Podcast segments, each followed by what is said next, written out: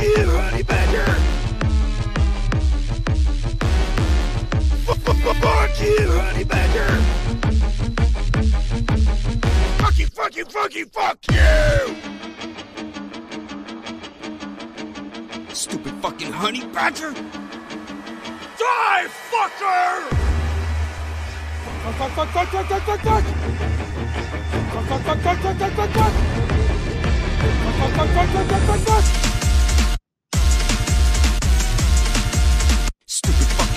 Fucking honey badger. Fuck you, honey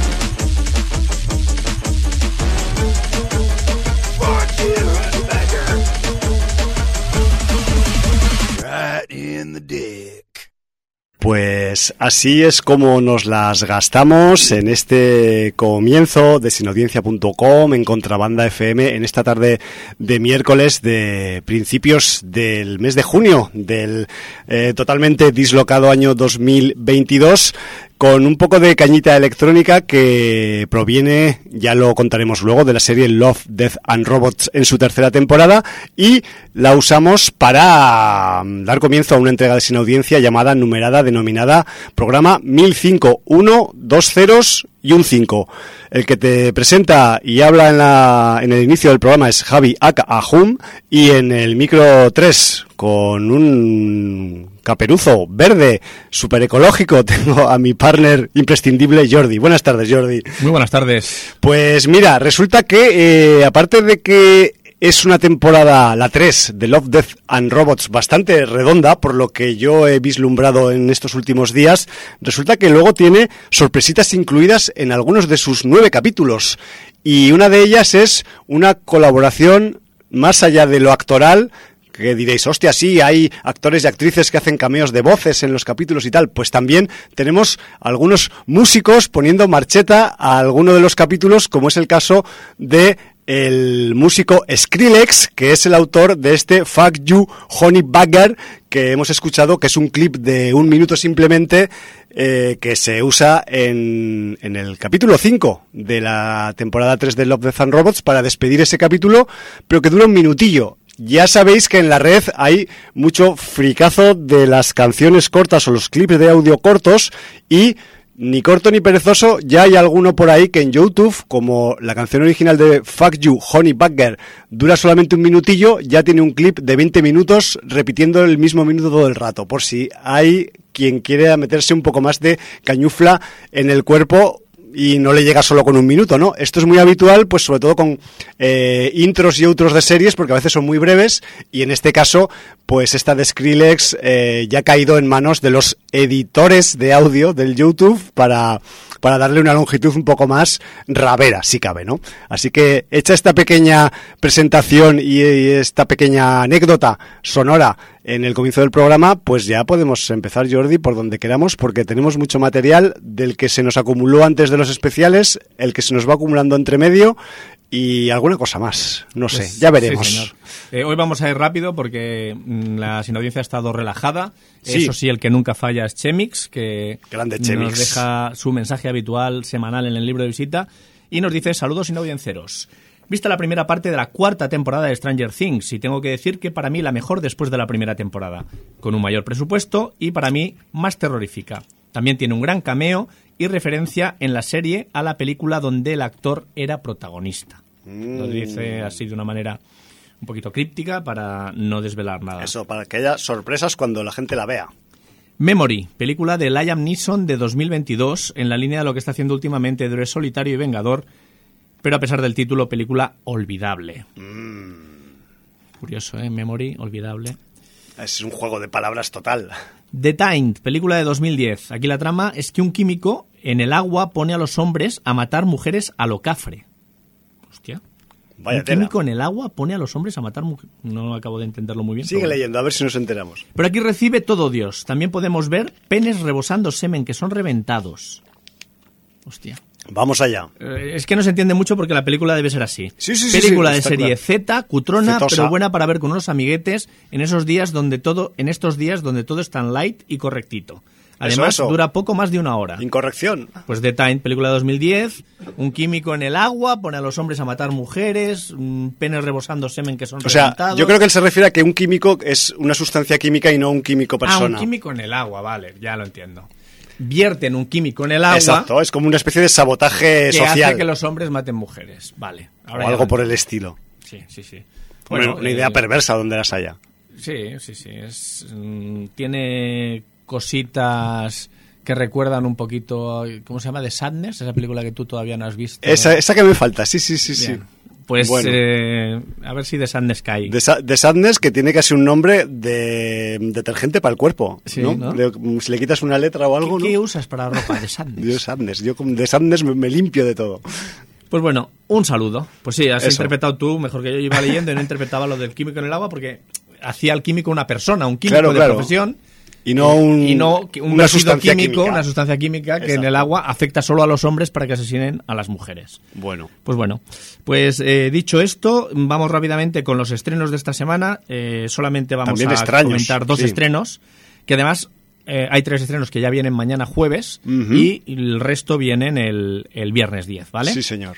Eh, vamos a hablar primero de una película de animación, una película fantástica japonesa que se llama Shikano Yuna to Yakusoku no Tabi. Joder, yo ¿Vale? Eh, lo que aquí ha venido a llamarse The Deer King, el rey ciervo. Sí, señor. Entonces, bueno, pues es una producción japonesa dirigida por Masayuki Miyagi y también por Masashi Ando. Entonces, bueno, pues eh, no sé si, perdonad mi ignorancia sobre eh, dicha película, porque no sé si procede de un manga, de un anime de televisión, si directamente ha sido eh, algo que han hecho la película. No sé si tú tienes más información, pero yo... Sí, yo simplemente os diré, más allá de la propia película, que estuvo presente en el Festival de Sitges en 2018 y que Pues la... ha llovido, ¿eh? Sí, bueno, pero ya sabes que con esta, No, no, esta- la claro. temporadita esta que nos hemos pegado de dos años de sequías cerebrales. 2018, es que Por se, eso, se por ha eso. saltado la pandemia y dos años Y antes. dos años antes. Bueno, a veces ocurre, y más con, con, la, con la animación o en general con, los, eh, con algunos títulos que son festivaleros, ¿no? Porque no es el primer caso de películas que no, que no provienen del año anterior, sino de alguno más atrás. Bueno, eh, Yonu Media distribuye en, en España esta película de Deer King. Y poco más tengo que decir a lo que tú has añadido, más allá de que eso es una historia que, que está eh, pues centrada en un mundo que no es el nuestro y en el que hay una, unos conflictos entre unas, um, unos pueblos y otros pueblos que se deben resolver de alguna manera y ya.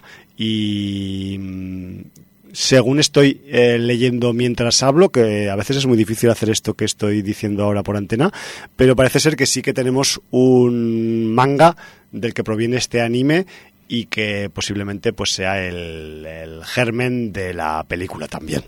Ya sabéis que somos un poco analfabetos en el tema manga anime, pero bueno, eh, si alguien tiene más datos de The Deer King o la vio en su festival correspondiente el año 2018, pues también nos puede dejar un par de líneas eh, contándonos qué le pareció. Muy bien. Y bueno, pues el estreno destacado de esta semana es, sin ningún tipo de Buah, duda, menudo. ese Jurassic World Dominion, que además está dirigida por Colin Trevorrow. Sí, aquí, a un tipo al que no le tenemos mucho afecto aquí, no por nada, ¿eh? seguro que es buena persona. Pero mm, yo recuerdo que, por ejemplo, las críticas que se vertieron aquí eh, de su Jurassic World, le- que creo que es pues la que iba antes que esta, de la de 2016, si mal no 2015, recuerdo, sí. o 2015 por ahí, que fue un poco comentada en el Sin Audiencia 636, quizás se haya comentado en alguna más, pero en ese también. Y también, claro, yo es que también me, he quedado colgado de los, de los parques jurásicos desde hace tiempo, creo que desde la tercera de la primera saga.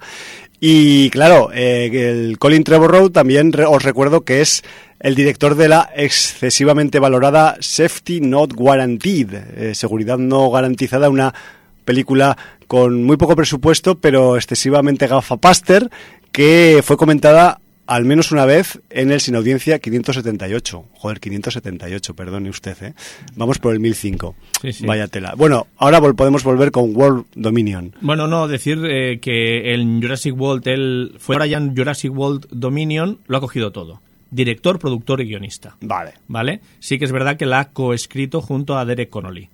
¿Vale? Que ya Bueno. le ayudó en el guion de, de la de 2018. Ujú. Y Espero además- que haya, haya ido mejorando por el camino el hombre. Bueno, pues recordemos que la de 2018 está dirigida por Bayona. Exacto. ¿Vale? Entonces, bueno, pues, eh, ¿qué tenemos en esta Jurassic World Dominion? Bueno, pues, em, de momento 146 minutos, casi dos horas y media. Sabemos que Perdón. las películas ya no pueden durar hora y media, eso es prácticamente imposible. Este es un desperdicio, hombre. Y, eh, pues, además de a los protagonistas de las últimas películas de la saga, como son Chris Pratt y Bryce Dallas Howard, recuperamos a, al trío dorado. Esto me suena de otra película, de otra franquicia que de la que hablamos aquí hace poco, que era de de un tío que tiene telarañas. Sí, O algo. y un poquito antes de unos tíos que cazaban ectoplasmas. También, también, es verdad. ¿Vale? O sea, el factor nostalgia está jugando muy fuerte. Madre mía. Pero ¿a quién no se le escapará una lagrimilla cuando vuelva a ver a Laura Dern, a Jeff Goldblum y a Sam Neill? Hombre, a ver. Entonces, bueno, pues... Son eh, unos fieras los tres. Claro, es que bueno, estamos qué sé. a- hablando para quitarse el sombrero, ¿no? Sí. Y, y bueno, pues aquí tenemos una historia que transcurre cuatro años después de la destrucción de Isla Nublar. O sea que Esto es un spoiler para que no haya visto la la, anterior. do- la de entrega. 2018, pero claro, eh, cuatro años después, pero también en las películas de 2018 a 2022, ¿vale? Entonces, bueno, eh, se han descontrolado un poquito los dinosaurios. Hombre, como que se habrán extendido con lo, ma- con lo bien adaptados que están al medio, seguro que en cuatro años están ya en todo el planeta, ya ahí distribuidos. A ver, eh, el spoiler ya es el título. Ya, ya. Jurassic World Dominion, ya te lo están diciendo.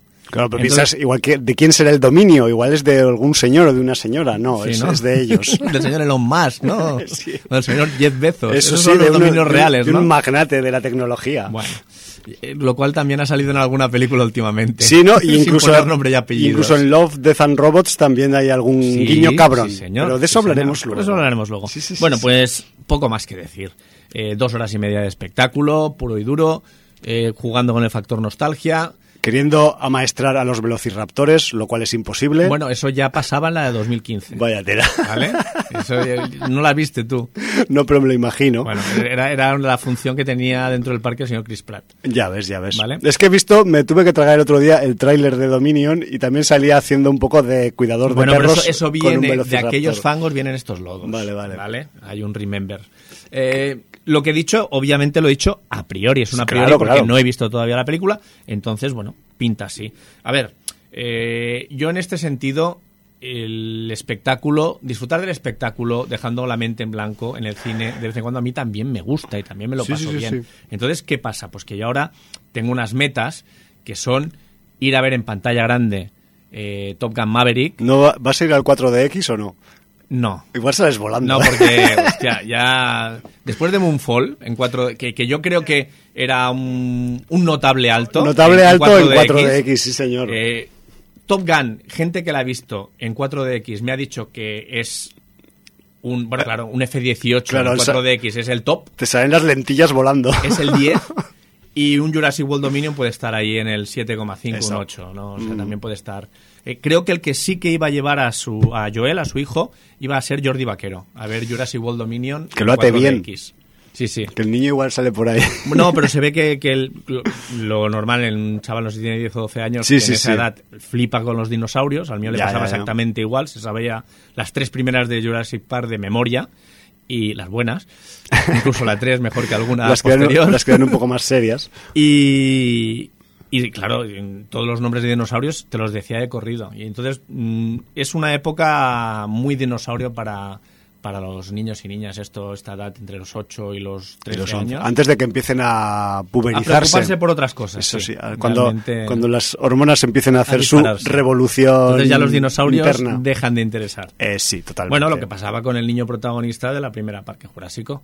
Tal que cual. tenía esa edad en que los niños eran pues su... a los niños. los dinosaurios eran, eran su top Y, y la persona que más admiraba del mundo, un paleontólogo. O sea, Claro. dígame usted, No era un- ¿cuántos, no cuántos era un- niños tienen de héroe a un paleontólogo? No era un superhéroe, no era un payaso, no, era un actor de la tele. Me parece perfectísimo. Era Yo, el señor Alan Grant. Eso.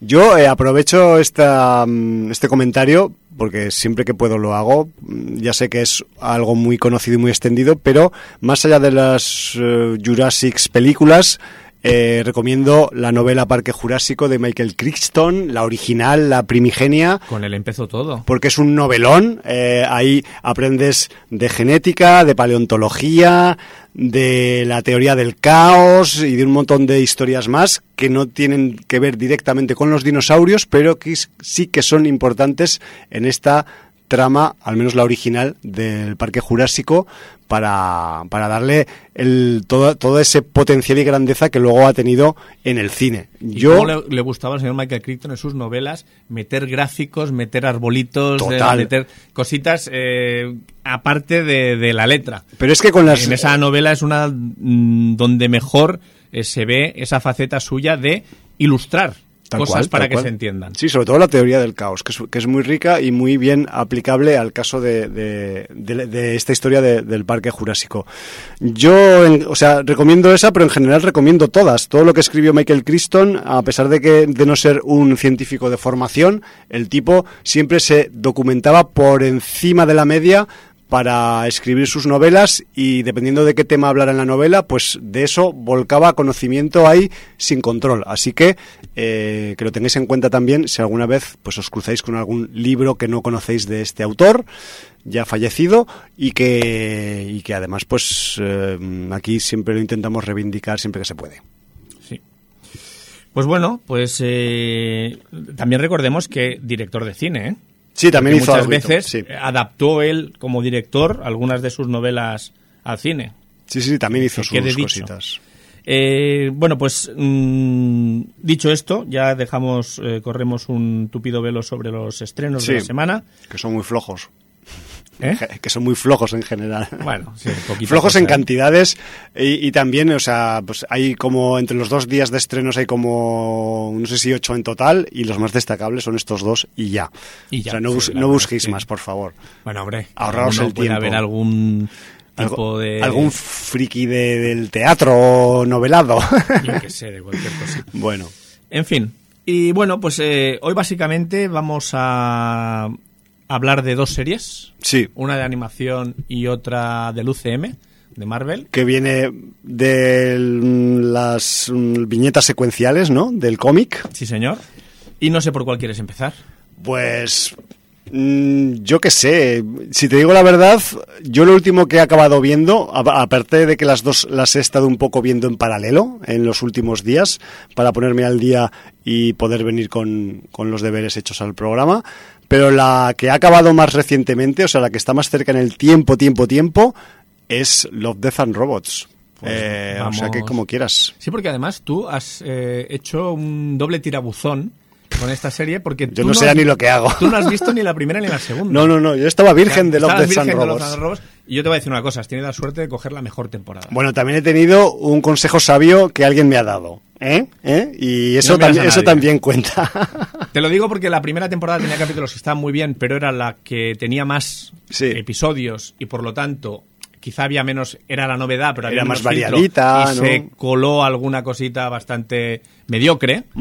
En la segunda yo creo que aunque realmente en algunos capítulos alucinabas con lo que eran capaces de hacer en animación, Sí. que, que, eh, a veces se confundía prácticamente con imagen real, Total. eh, sí que a nivel eh, de guion y de historias mm, había algunas historias que bajaban un poquito el nivel y yo para mí está aunque ha habido gente que eh, ha dicho que tal o cual capítulo bajaban el nivel. Yo he disfrutado con los nueve capítulos me lo he pasado en grande. Ya, Jordi, yo, o sea, yo normalmente, o sea, te intento hacer caso en lo que puedo, en lo que me da la vida y, el reloj, pero, o sea, celebro eh, grandemente que me hayas recomendado esta tercera temporada de Love, Death and Robots, porque es que realmente eh, hay un nivelón ah, en una muy variada mm, percepción y registro de, de formas de animar y aparte hay guionazos. Todos no, porque hay algunos que están orientados más hacia el drama, otros hacia el humor negro, otros hacia eh, ciencia ficción casi dura. O sea, me refiero que, que hay un- una, una cantidad de temas que se tratan muy amplia, pero también hay guionazos. Sí, sí. Guionazos que en un corto espacio, pues quizás son más guionazos todavía, ¿no? Porque le saca más partido a- al poco tiempo que tienen. Eh, de, de hecho, hay guionazos porque cuando leamos nombres veréis Sí. que es que, claro, hay, hay gente importante ahí al volante. Sí, y de hecho hay algunas, algunos eh, capítulos que sí que están, pues eso, basados o que tienen o que toman como base pues algún relato corto o alguna historia gráfica previa o alguna cosa así. Me refiero que a ese nivel también no son la mayoría pues eh, guiones originales, sino que se han basado ya en cosas que ya están escritas. Me refiero que, que eso también pues hace ir un poquito más pa'lante todavía el, el resultado final, ¿no? Sí, señor. Y bueno, pues eh, tenemos eh, detrás de esta producción a Tim Miller y David Fincher, que son Sí. los creadores de, de la serie. que van un poquito de la mano de productores ejecutivos los dos. Sí, señor. Y además aquí el señor David Fincher por primera vez dice, pues me voy a poner yo a dirigir un capítulo de animación. Y He debo flipado. decir que para mí dirige el mejor de los nueve, aunque hay gente que está ahí, ahí con eh, el de Alberto Mielgo, que ya comentamos, Jíbaro, que además eh, Alberto Miel- Mielgo, si no me equivoco, realme- mm, recientemente ganó el Oscar por El limpia parabrisas, otro corto, ¿no? Y, y bueno, pues eh, vamos a empezar en orden, si quieres. Sí, porque así no, no nos dejamos a ninguno y así entre, entre uno y otro pues eh, acabamos sacándoles partido y, y haciendo un poco de justicia pues a todas estas pequeñas joyas de cortometrajes animados, ¿no? Porque al final, por muy serie de la gran N que sea, que todo hay que decirlo, viene de la gran N y ha salido de golpe en sus en las nueve mini entregas que tiene esta temporada 3, pero no dejan de ser una antología de cortos, Correcto. de animación con eh, la ciencia ficción como divisa. En algunos tira más hacia la ciencia ficción más pura, en otros es más eh, pues eh, filosófica, otras veces es más tirando al fantástico o hacia veces hay, hay capítulos que son prácticamente fantasía, más que tal ciencia cual, sí, sí, sí, como el último, por el ejemplo. último, como Jíbaro, sí, Me sí. refiero que mm, tengamos en cuenta que el título es Love, Death and Robots, pero luego tenemos un poco de todo, siempre y cuando sea dentro del género eh, Sí, pero fantástico yo creo que si sumas las tres palabras, mm, todos los cortos tienen algo o de Love, o de Death, o de Robots. Sí, hombre, es evidente. De los O- tres igual de no. Los tres igual no, pero de alguna de las de las palabras. Sí. Sí. De hecho, eh, hay un pequeño juego eh, al comienzo de cada capítulo, Sí, que son el juego de los iconos, que no sé si está en otras temporadas o no Sí, también. Sí, sí, siempre. Entonces, claro. Eh, Ponen el icono más representativo de cada capítulo. Exacto. Y a veces son tres iguales, a veces dos y uno. sí. A veces no has visto el icono nunca de en los anteriores capítulos No, y dices, ¿y esto es qué corajo es? Exactamente, y dices que va, va a surgir por aquí. Claro. Exacto. Y además se presentan en, en forma de las típicas máquinas tragaperras esas de palanca antiguas. De combinación de que hacían la símbolos. combinación de símbolos, sí. Ahí está. Entonces, a veces te sale el jackpot y a veces no. A veces te, es sa- lo que pasa con los a veces te sale un pulpo. Bueno, Empezamos con el primer capítulo. sí, vamos llama- por orden porque vamos, porque todos son interesantes y de todos tenemos que decir algo, va. Correcto. Tres robots, estrategia de escape. Está dirigido Eso. por Patrick Osborne, que es el animador de Big Hero 6, y está basada en un cuento y guionizado por el propio John Scalzi, que John Scalzi es el autor de La vieja guardia, Sí. uno de los libros de ciencia ficción hiper recomendados por sin audiencia, ¿vale? Y además, eh, los tres protagonistas, tú no los conoces, pero ya salieron en la primera temporada de Love, Death and Robots. Algo he leído al respecto. Bien. Pues son tres robots eh, que... eh, Explora- se- exploradores. se dedican a hacer turismo cuando ya el ser humano ha pasado a mejor vida. Cuando ya nos hemos cargado a todo, parece que ha habido una especie de Skynet al cual las cosas le han ido muy bien. Sí. Y entonces, bueno, pues eh, los robots se acabaron imponiendo. Entonces, bueno, pues eh, estos tres robots se dedican a hacer turismo y a reflexionar sobre lo imbéciles y absurdos que éramos los seres humanos, ¿no? Eh, la verdad es que eh, el capítulo es muy divertido porque tienen eh, son muy mordaces, tienen muy, mucha ironía, Humor negro. mucho humor negro. Si estáis familiarizados con los apocalipsis humanos del cine y la televisión, vais a ver guiños a apocalipsis zombies y de otros tipos y que os van a sonar de capítulos de mm, series tan poco conocidas como The Walking Dead, por decir una solo.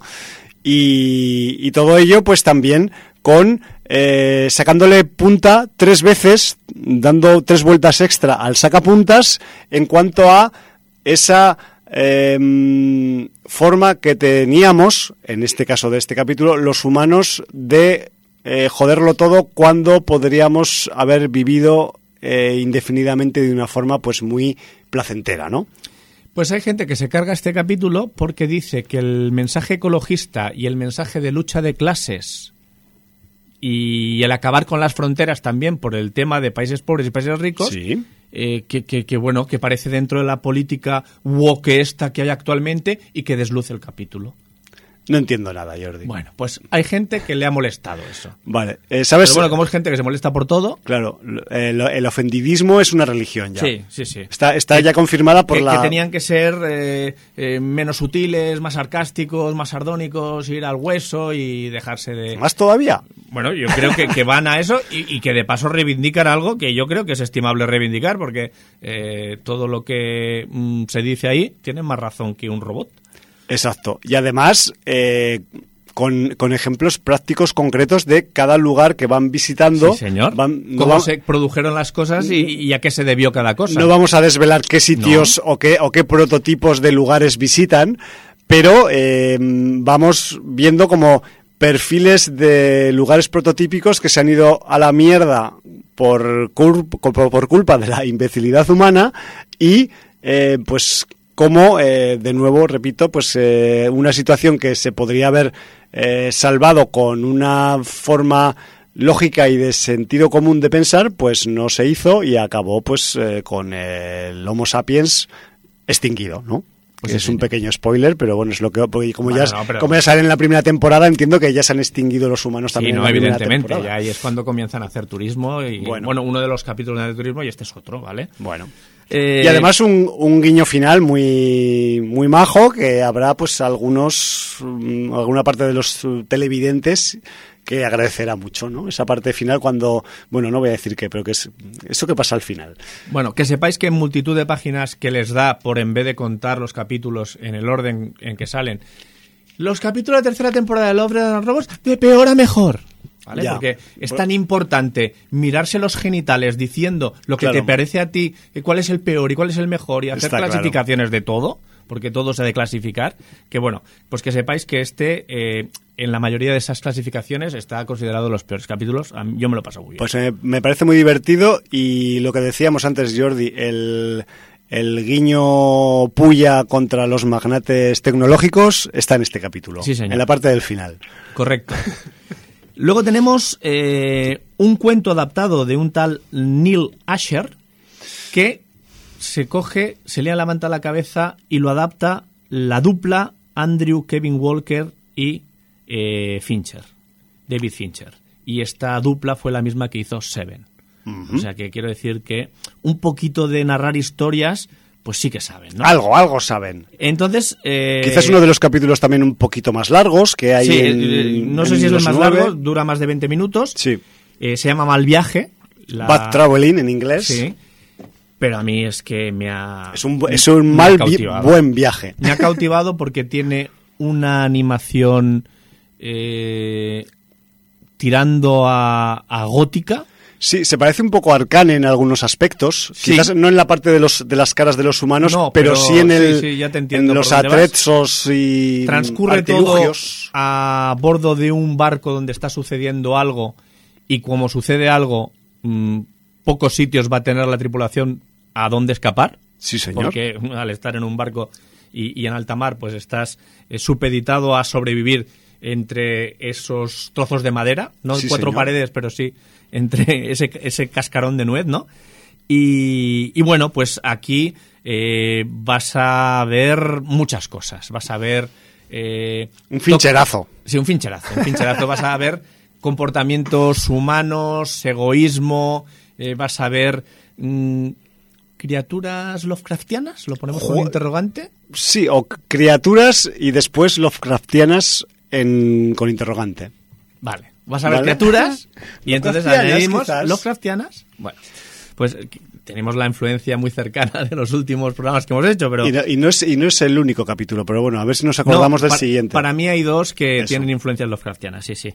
Para mí este lo tiene y Total. bueno, ahí lo dejo. Yo no os quiero contar nada sobre el capítulo, es muy brutal, es muy directo, va al hígado, Visceral. muy visceral y, y yo lo he disfrutado mucho. O sea, lo que ha sido un mal viaje, Es para mí ha sido un viaje excelente. Sí, o sea, Y- es súper recomendable. Eh, suspense del chungo, de suspense del que hay cuando tienes que jugar tus cartas en una situación adversa de supervivencia y mm, no sabes en quién puedes confiar y en quién no. Además, eh, el guion, yo destacaría mucho el guion de este Bad Traveling porque tiene algunos momentos guionísticos y no puedo decir cuáles porque es, hay que descubrirlos viendo el capítulo, son magistrales. O sea, yo me quito, si llevara el sombrero, me quitaría el sombrero ante el guion de Bad Traveling y además un capítulo que aparte de ser larguito, que tiene a David Fincher, que tiene criatura, que tiene humanos luchando por su supervivencia en un barco, en un mar embra- embravecido, en un mundo que no es el nuestro, también hay que decirlo, están en un planeta que no es el nuestro también, lo dicen al principio del, del, del- del corto. Y además también tenemos una explicitud gráfica de nueve y medio a 10. Me refiero que aquí la animación se aprovecha también para pasarse de rosca en el, en el gore, en la sangre y en la destrucción o compa- compartimentación del cuerpo humano. Sí, sí, sí. No sé si lo he explicado bien. Explicitud ante todo. Eh, y además, el- el- para la gente que cree que no se puede empatizar cuando estás viendo algo en animación. Ya.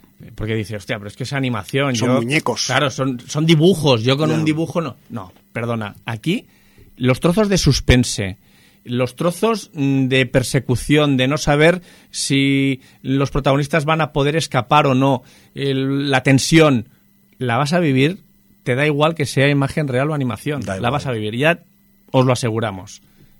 Es brutal. Para mí, yo ya digo, para mí es eh, el que más me ha gustado de la temporada. A mí de los mejores, la verdad. O sea, porque si te digo la verdad, yo estoy entre este y un par más. Pero bueno, estoy siempre por no intentar decir este es el que más, sino, ¿sabes?, agrupar.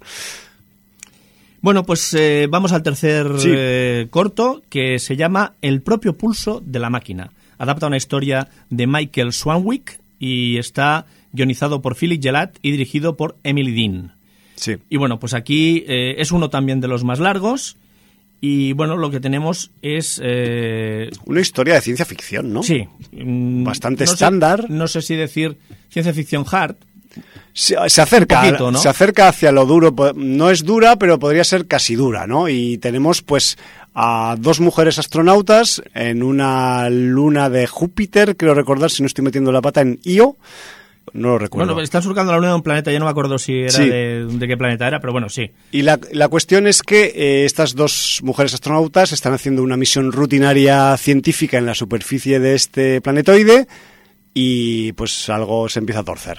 Y ya está, sí, tampoco hay, tampoco tampoco hay que contar mucho más. Nada, aunque sí vamos a decir que es un relato de supervivencia. Sí.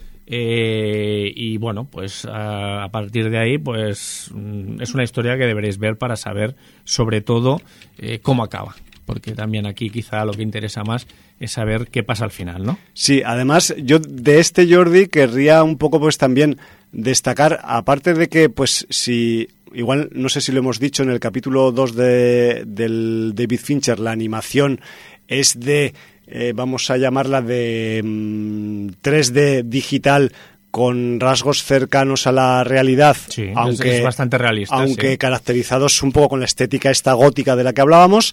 En este capítulo 3, que va hacia la ciencia ficción casi dura, tenemos pues un una, mm, una traza de animación pues que nos podría recordar a los cómics de Moebius tranquilamente, Sí. ¿no? Un tipo de trazo Sí. así pues bastante limpio, de, de dibujo, no de, Sí, no de animación- dibujo, no, de intentando animación emular, no 3D. realísticos, Exacto. realista, ¿no? De... Y eso, pues, quizás ayuda a darle, pues, un, un toque un poco, pues, de, eh, de fantasmagorismo a ese recorrido que tienen que hacer estas astronautas en esta luna de Io cuando las cosas se les tuercen, ¿no? Porque además hay que decir que este capítulo de The Very Pulse of the Machine, pues tiene eh, evidentemente, pues ese trazo que decimos de ciencia ficción dura, pues tiene que haber, tiene que ver un poco también con la filosofía, con el sentido de la vida, con el sentido del cosmos, en fin, me refiero que hay ahí pues algunos mm, componentes guionísticos pues que también son de los seriotos, ¿no? Dentro de estos registros de ciencia ficción. Y no solo eso, la capacidad humana de supervivencia.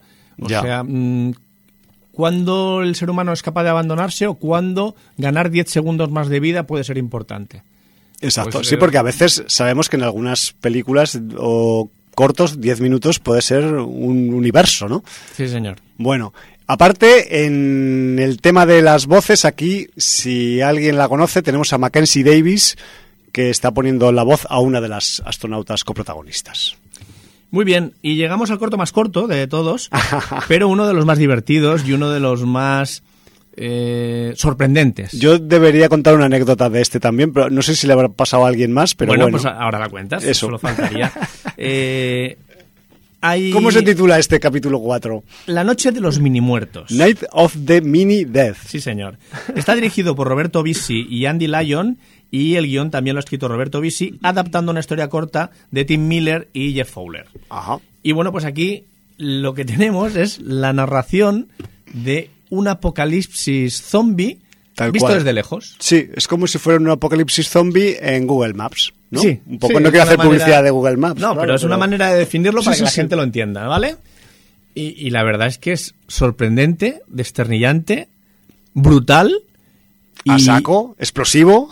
e hipnótico, porque es hipnótico. O sea, ver cómo los mini muertos van progresando se convierte pues en una en un espectáculo visual que te deja absolutamente enajenado. Sí, porque además estamos, entre comillas, mal acostumbrados al personalismo de los actores y, la y las actrices, tanto en la animación como en la carne y el hueso. En este tipo de registros y claro aquí lo importante no es el personalismo sino cómo se mueve todo alrededor de lo que está ocurriendo en la pantalla, que suele ser bastante colectivo, bastante eh, colaborativo, y entonces eso se aprecia mejor a media distancia, no a distancia corta. es la gracia un poco que tiene este corto, ¿no? Despersonaliza absolutamente Tal cual. y el observador pues lo que está viendo son unos hechos pues eso, vistos desde la distancia. Exacto. Sí, como si estuvieras pues viendo un apocalipsis zombie desde un dron o desde un globo aerostático, ¿no? Sí, sí. Podríamos decir. Y la anécdota que quería contar al respecto de esta de los mini muertos es que claro, yo pongo el capítulo, empiezo a verlo, empiezo a ver cómo suena esto y digo, mierda, esto está mal. Me lo he bajado mal. Voy a pararlo, el, VLC se ha bloqueado o me está troleando o algo, ¿no? Y lo paro y lo vuelvo a poner y digo, mierda, sigue, sigue sonando mal. será, será que es así, ¿no? Entonces, pues ya lo dejé y vi que, claro, que luego al final, pues cuando empezaba, después de la intro del capítulo, empieza a sonar la música del score del capítulo y ya parece que tiene una cosa normal. Pero claro, que sepáis que las voces de los mini vivos y mini muertos, pues están como apitufadas. Sí, sí, sí. Entonces, Como eso si es- hubieran ingerido helio. Eso, eso. entonces a que sepáis que, que es normal, no paréis el capítulo para ver si os habéis equivocado. Sí, que por cierto, el único momento en que se personaliza un poco la narración es al principio. Al principio, Cuando sí, tenemos en la una intro. pareja que, bueno, que eh, digamos que sus instintos son los que desembocan en lo que sí. luego acontece. Erótico festivos del Sí, momento, sí, sí. Que, que es también una idea pues muy, muy bien pillada para, para la cuestión y bueno, pues que ponen al mundo patas arriba gracias a sus instintos, ¿no? Lo cual es también, aunque sea de rebote y de, y de forma no premeditada, pues una, una buena idea guionística. Y pasamos al quinto ya. Sí, al número 5. Pues al, el quin- al, al que viene, viene con la música que hemos empezado. Sí, señor. Sí, señor. Tenemos a Equipo Mortal. Es Sí. un episodio dirigido por Jennifer eh, Yu Nelson y eh, guionizada por Philip Gelati y Tim Miller, que se basa en una historia eh, corta de Justin Coates. Sí. Eh, bueno, pues aquí tenemos una duración media y lo que tenemos es, bueno, pues os vamos a decir, ¿os acordáis de Predator? Fuerzas especiales. Pues eh, si a unas fuerzas e- especiales los liáis contra una amenaza eh, más allá de lo humano, Sí. pues tenéis muchas pistas de lo que va a acontecer aquí. Es otro de los capítulos que la gente ha machacado por su simpleza. Y es uno de los capítulos que también contiene bastante alto grado de humor y ironía. Correcto, pero es que es precisamente un capítulo donde es festival, 100%. Tienes gore, tienes eh, ochenterismo con frases lapidarias, Desfase, unos comandos sí, señor. Que, que- que mastican chapas. Y, y bueno, a partir de ahí es divertimento puro y duro. Yo no sé qué esperaban encontrar con esto, pero yo encuentro que, que- que es un capítulo muy divertido. eh, mm, que desde el minuto uno te llama la atención y lo disfrutas hasta que acaba. Y, y- y no sé, la gente... Sí, porque además el capítulo empieza con uno de los marines de las fuerzas especiales meando por un precipicio Sí, y arriesgándose a que le vuelen los testículos desde posiciones enemigas. de hecho, alguien ya se lo dice. dice, Exacto. estás exponiendo ahí. Sí, y digamos también pues que esta historia pues transcurre en un lugar similar a Afganistán o algún lugar equivalente montañoso en el que eh, fuerzas especiales de Estados Unidos han ido a hacer cositas con eh, mujahidines y gente parecida y que en el camino de su misión pues se encuentran en una cueva. Y no os voy a decir nada más Sí. verlo. Verlo y valorar si realmente es flojo o es gordo. Para mí es gordo. Para mí es un despiporre y, y es, y, es, y es una gordura, pues ya te digo, un poco equivalente a, al menos en, en humor e ironía, a la del capítulo 1, aunque es menos fina, evidentemente. Aquí es, No, grua- sí, aquí es gruesa, aquí, pero aquí bueno, es de músculo y pero de. también es lo que te pide el capítulo. Y de, Cada de capítulo metralleta. te pide unas cosas. Exacto. Y este capítulo pide sal gorda. Sí, sí, está. sí, tal cual. Y además con esos mazacotes de soldados que tiene. Sí, pues sí. normal. Y, Y que dicen todas esas expresiones que habéis oído Exacto. en la canción de la entrada. En la canción de que, que eh, seguramente la censurarían en cualquier radio americana. Exacto. Y o, eso, o pondrían los pitidos constantemente. porque además, eh, si algo tiene este lapidarismo es que es musicable. Y de hecho, pues ahí, pues ahí hemos tenido el ejemplo que ha hecho el Mr. Skrillex, que también se ha liado con un pequeño clip de audio muy majo, que sirve pues para cualquier sintonía radiofónica y que, y que lo podréis disfrutar en YouTube si, si queréis eh, hacerlo.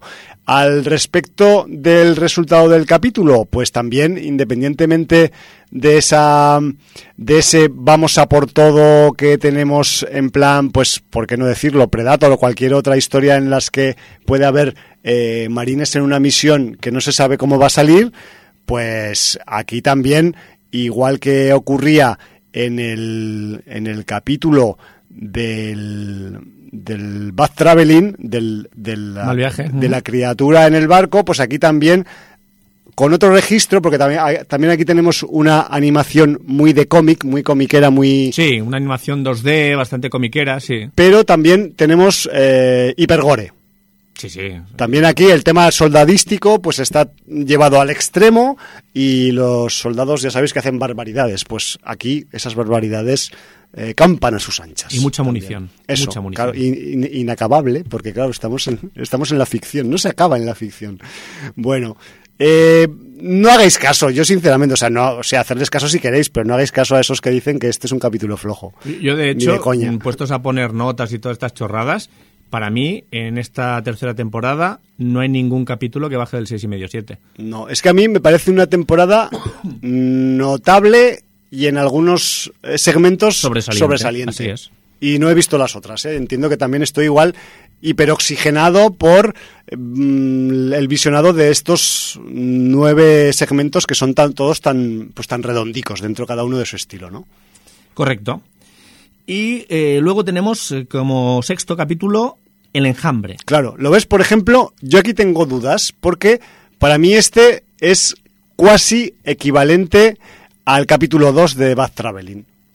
Bueno, aquí lo que tenemos es una historia de Bruce Sterling que eh, dirige Tim Miller El propio Tim y Miller. coescribe con eh, Philip Gelat, que es uno de los guionistas que más capítulos ha escrito para la serie, porque ha colaborado en 25 de los capítulos de las tres temporadas de Love, Death and Robots. Y entonces, bueno, aquí lo que tenemos es una comunidad alienígena El que- enjambre. que vive en man- sí, como una colmena, digamos, y eh, como el ser humano quiere pues tener algún tipo de relación con este enjambre o esta colmena. Para aprender un poco de su organización. Correcto, pues para adaptarlo a cómo podrían organizarse los, los seres humanos, ¿no? Sí. Digamos que es un planteamiento un tanto sui generis a nivel argumental, porque eh, es un registro de ciencia ficción espacial bastante eh, formal.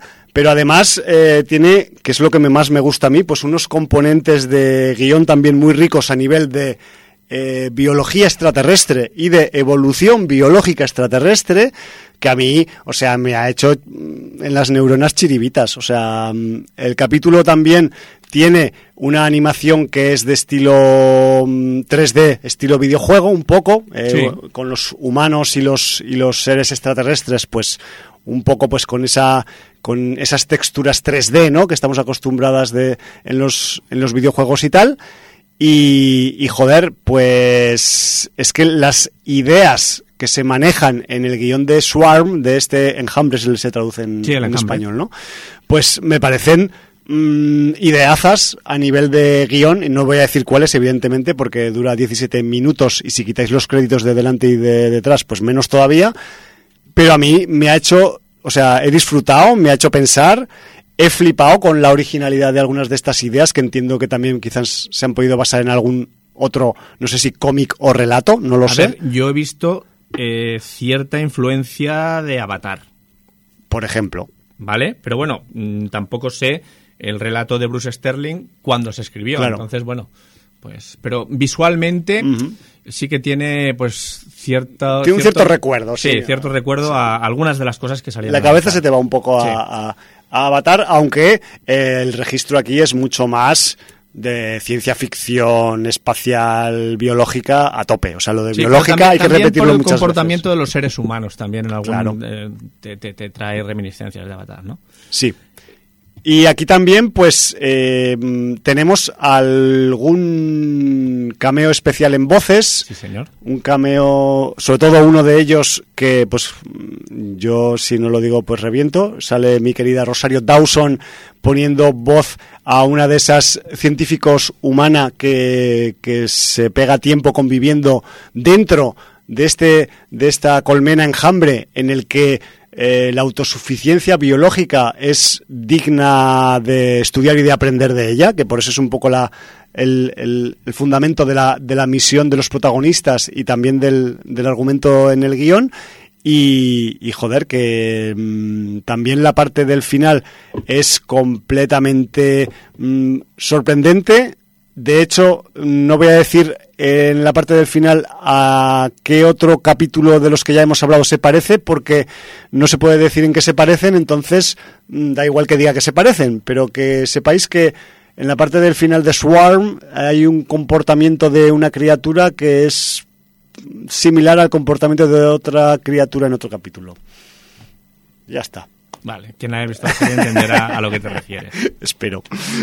Muy bien. Nos vamos Pero a- muy rico, muy rico Swarm. al capítulo número 7, uno de los capítulos más divertidos y con más mensaje de los que se pueden ver y que la gente no se quede en la superficialidad de, o en la superficie del capítulo, porque el, el capítulo no es superficial, ¿eh? Para nada. Y de hecho, pues tiene un, tiene un nombre estelar, ¿no? Por ahí Sí. en los créditos. Las ratas de Mason. Aquí, curioso, porque eh, vuelven a basarse en una historia de Neil Asher, que ya había salido anteriormente, y tenemos en el guion a Joe Abercrombie. Terrible. Y además, una, Pedazo de escritor, hemos hablado de él mil veces y, y, bueno, que, que es brutal. Y tenemos eh, a, dirigiéndolo a Carlos Stevens. Y aquí lo que tenemos es la historia de Mason, un granjero escocés. que está en un futuro cercano, ¿no? en un futuro Más cercano, donde las ratas que tienen su granero, eh, él dice que por darwinismo han evolucionado y son inteligentes. ¿Vale? Entonces, ¿qué pasa? pues que... eh, ¿Decide combatirlas? decide combatirlas con una especie de... Aquí sí que he visto yo muchas reminiscencias del coyote y el correcaminos, cuando el coyote Mucho, recurría mucho. a Acme. Eh, artefactos Acme. Sí, sí. Eh, cohete propulsado, marca Acme. Bueno, pues aquí... Todo eso eh, llevado al futuro. Sí, aquí recurre a la tecnología de la casa Acme, que aquí se llama X, o como se llame, para que le ayude a combatir las ratas que, que le están invadiendo su granero. Su ¿no? granero que está destinado, en su defecto, a eh, destilar whisky y, mm, y tenerlo durante tiempo en barricas para luego, pues, Como buen mm, escocés, pues, procesarlo se y venderlo. al destilado. Sí, Exacto. Entonces las ratas le están, le están poniendo el negocio al borde del abismo. Sí, señor. Entonces, bueno, pues eh, aquí hay influencias de Robocop, de Terminator, de, de Starship Troopers, o sea, es, es una cosa Es brutal. terrible, es, ter- es muy divertido. Pero es muy divertido. Hay un plot twist al final eh, que también es brutal. Y yo me lo he pasado muy bien. Es eh, otro de los, de los eh, episodios disfrutones. Sí. Y, Disfrutón de los que tiene humor a saco. También es bastante cafre a nivel de violencia. Sí, muy cafre. Po- pobrecicos animalicos hay- míos. Hay drama, hay drama. Hay un poco de drama también. sí. Y Pero, ahí, bueno, como hay mucho humor, pues bueno, es un drama con humor negro. claro, y, es, y hay es drama con whisky escocés, que es, Sí, men- que es también. menos drama, ¿no? Porque así también se lleva mejor el drama con un poco de, de drinking de, de buena calidad. Y el, y el, el tipo de animación, pues es un poco animación 3D, pero cartunesca, ¿no? Con, con los rasgos del, del señor Mason, en este caso, el granjero, pues un poco así distorsionados por su, por su afinidad o su genealogía eh, escocesa y bueno, pues que, que a partir de, de este planteamiento pues vamos a encontrarnos con eso, con una escalada bélica entre el granjero y las ratas que puede tener consecuencias imprevisibles. Sí, señor, ayudado con esta tecnología Exacto. marca Acme. Sí, señor. Vamos con Muy el octavo. guapo. Nos Sepultados dos. en salas abovedadas. Yo debo decir que es un capítulo que he disfrutado mucho y que también, a nivel de crítica, encabeza la lista de peores capítulos de la temporada. Yo no lo acabo ¿Pero de ver. por qué? No lo sé. Porque, pero bueno, salen, porque salen marines. Oye, que yo soy también antimarines y a mí, si está bien hecho, yo reconozco que está puedes bien. disfrutar igual, pero Claro. es que además esta Sepultados en salas abovedades eh, es, es el segundo capítulo que tiene claras referencias Lovecraftianas. Y también de, mm, de la saga mm, del espacio de Sí, también. aparte, pero mm, yo, yo he querido ver ahí el, el brazo de Lovecraft por algún lado. Y es, claro, pero es que es muy Alien 2, ya lo Bueno. digo. Eh, está basado en un relato de Alan Baxter, está escrita por Philip Gelat y está dirigida por Jerome Chen, que ha sido director de efectos visuales en Contact, de Stuart Little, de Polar Express, Beowulf o Godzilla, entre otras. Hay mucho nivel aquí. Y bueno, pues aquí lo que tenemos es, como tú bien has dicho, una misión donde tenemos unos marines espaciales Sí. que, bueno, pues se tienen que adentrar en un lugar donde van a pasarles cosas. Aquí Sí. yo tampoco contaría mucho porque No, podemos contar de las cosas que hay a- alrededor, ¿no? De, la- de la, de la historia, porque aquí volvemos a tener una animación 3D, estilo Sí. videojuego, a diferencia de la otra historia de Marines del capítulo 5, Que era dibujada. que era 2D, más, Sí, más, aquí, más aquí comiquera y es tal. una historia realista. Es realista, es una historia seria, en cierta manera, a diferencia de la Sí, otra no, que era aquí, con mucho aquí humor. muy poco humor. Aquí, de hecho, pues casi brilla por su ausencia. Ausencia, es, sí, sí. es bastante durita, es también, eso sí, tiene en común que es bastante gore, también con la otra, es la única eh, mm, característica que podría tener en común con la otra historia de Marines del capítulo en, en 5. este sentido debemos decir que toda la temporada es Sí, muy explícita. es no, va- saquito, no ahorran sangre, desmembra- desmembramientos, eh, vísceras, lo que haga falta. Sí, y además, pues, luego tenemos el implemento de que la, animación 3D digital que hay en este capítulo 8, pues intenta emular, aparte de la captura de movimiento de los actores y actrices que han dado vida a los muñequitos digitales, aparte han querido un poco también plasmar los rasgos físicos de algunos de estos actores y actrices porque son relativamente conocidos dentro del medio del cine y la televisión de género. Y de hecho, pues en este eh,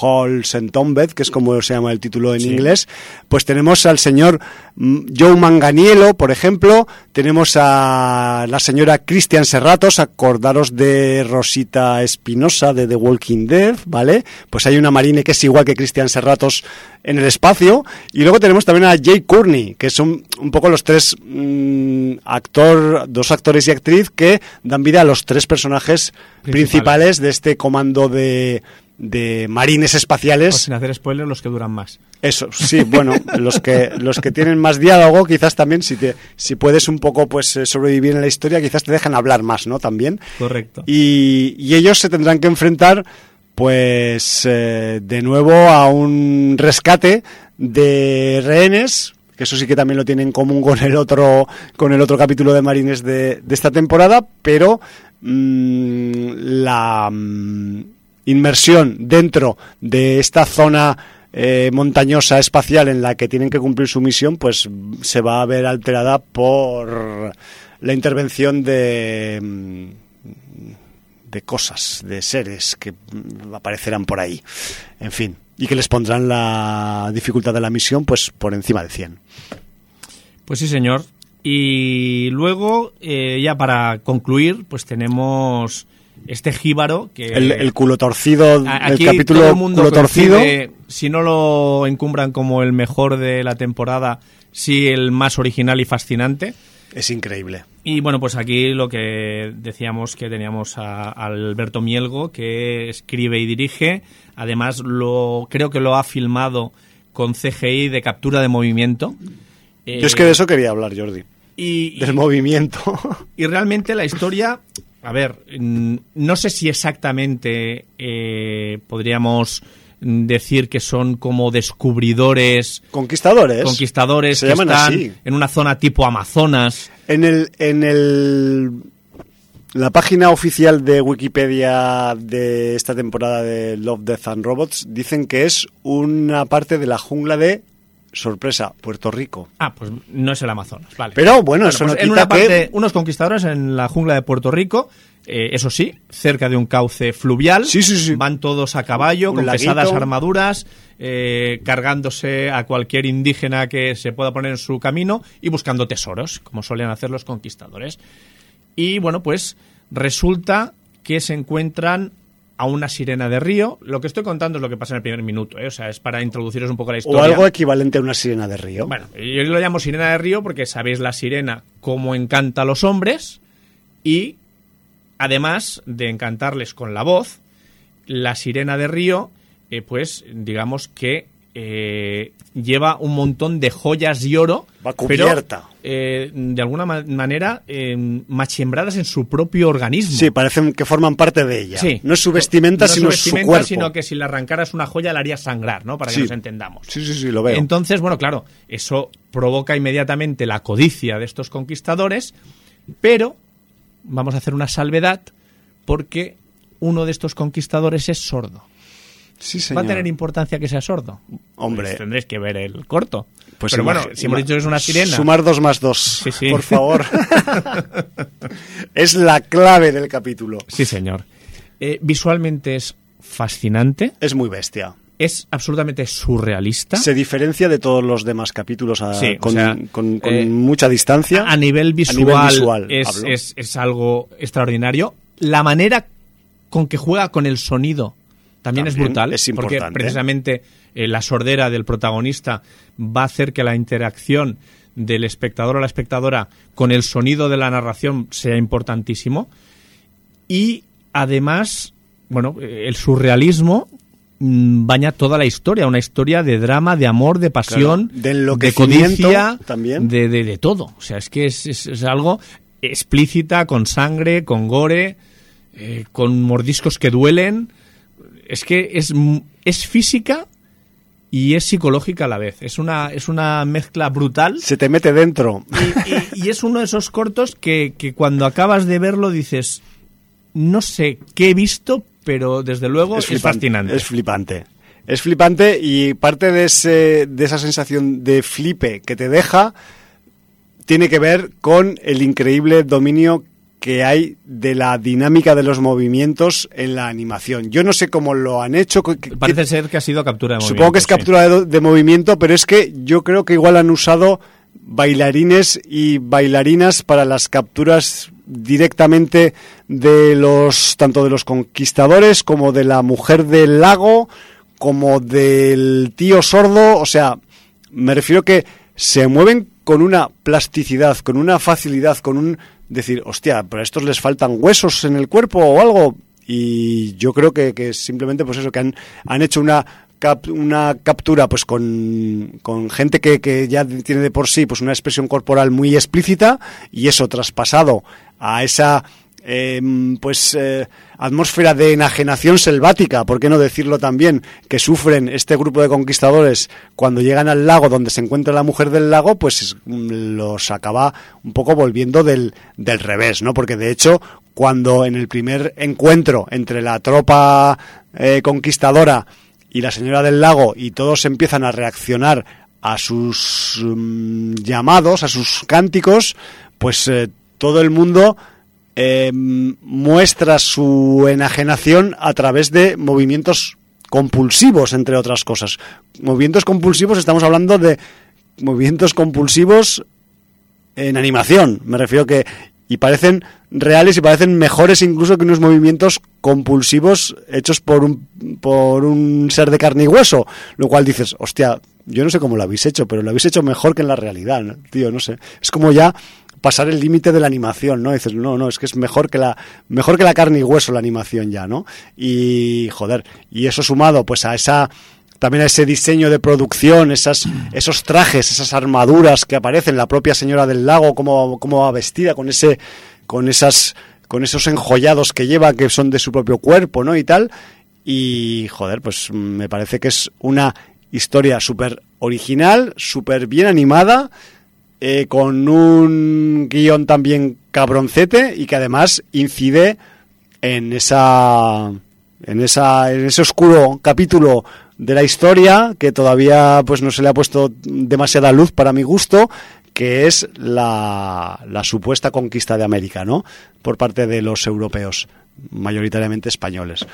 Y joder, que, que, chapó por el, por el director y por todos los que han participado en este, en este segmento.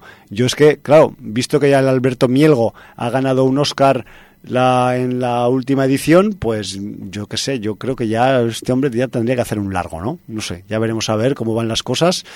Eh, a poco que tenga la mitad de los puntos fuertes, guapos que tiene este Jíbaro, pues mm, ya está asegurado un poco ahí. Lo que pasa que un largo tan psicotrópico como Jíbaro puede ser bueno, muy largo, ¿eh? No, a ver, claro, esto, esto te lo puedes tomar en pequeñas dosis. En 17 minutos. Claro. La cuestión es que para, para que eso triunfe en una larga duración tiene que haber un guion sólido.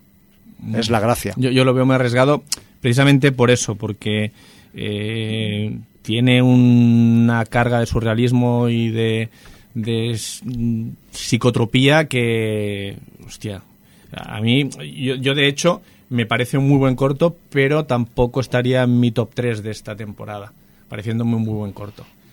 Precisamente por eso, porque encuentro que visualmente, narrativamente, la manera que juega con el sonido sin que haya diálogos, eh, está muy bien, pero a nivel de historia, hostia, mm, bueno, 17 minutos para contarme algo muy básico que es, vale, o sea, rollo Pachamama. Bueno, es rollo, te has metido en el lugar equivocado también. Bueno, porque, te has metido en la jungla equivocada. Porque la naturaleza se defiende cuando atacas también. Bueno. ¿No? Sí, podríamos. Si queremos hacer una analogía, ¿no? Podríamos verlo desde ese lado, pero bueno, también la historia entronca directamente con todas esas leyendas de conquistadores en la búsqueda de riquezas de los indígenas, no, Que me refiero que ese nivel riquezas, fuentes de la eterna juventud, se mete hasta hasta el, hasta el final del pasillo en ese en esa rama, ¿no? De la de la ficción. Y, bueno, ah, pues no sé, a mí es que me ha recordado tanto, tanto, también a esas películas de conquistadores que les sale la conquista rana en carne y hueso, eh, estilo Werner Herzog y así, que, que pues yo qué sé, que mm, como que me ha reconfortado, ¿no? He dicho, hostia, alguien ha recuperado esa, esa vieja idea, ¿no? De los, de los mm, fucking conquistadores enloqueciendo en medio de la selva, ¿no? En medio de su delirio de grandeza y de codicia. Entonces, como que, bueno, bueno. Pero sí entiendo que es algo un poco sectorial y que a todo el mundo quizás pues no le puede causar la misma impresión. Pero bueno, yo qué sé, Jordi, independientemente de las valoraciones individuales o puntuales, mm, es un gran cierre para una gran temporada. Estaba pensando ahora que has, hablado de Herzog en Fitzcarraldo. También. En una anécdota que contaban bueno, Fitzcarraldo es la historia de un amante de la ópera que quiere construir un teatro en plena selva. Eso es ya más siglo XIX y así, ¿no? Y que, tienen que llevar un barco por mm, trasladándolo con troncos por la selva y bueno, se ve que el, rodaje fue hiperaccidentado. Eh, no sé si llegó a morir algún miembro del equipo cuando arrastraron el barco porque lo tuvieron que llevar de verdad, el dinero que se gastó de los shock.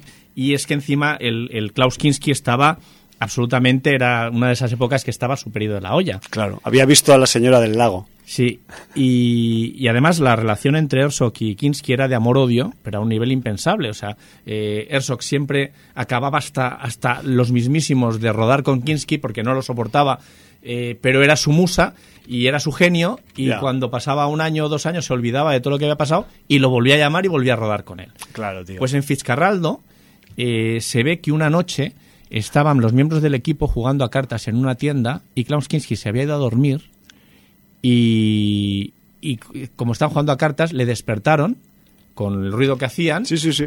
Se levantó, salió de su, tienda con un revólver y empezó a disparar contra la tienda de, de, los, de los del equipo. De los currantes. A saco, a través, o sea, sin ver quién había dentro ni nada.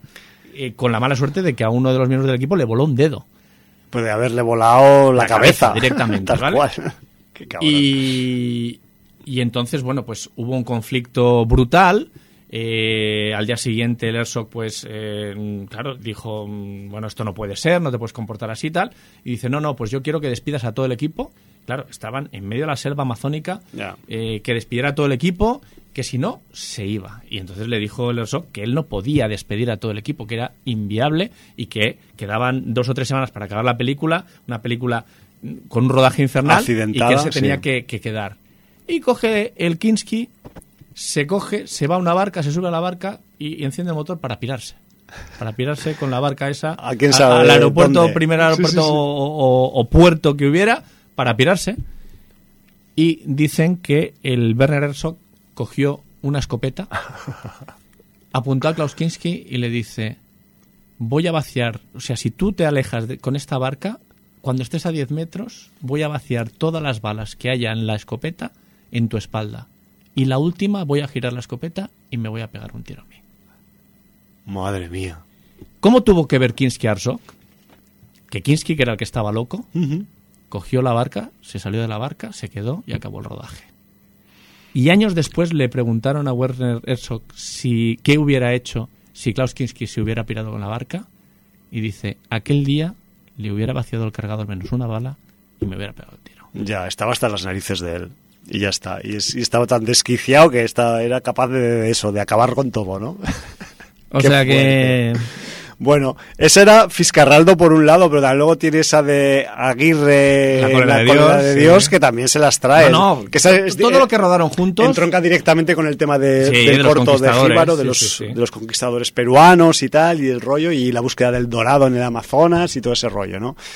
También ambas dos películas, eh, las dos de culto y no sé, si no las habéis visto, preparaos.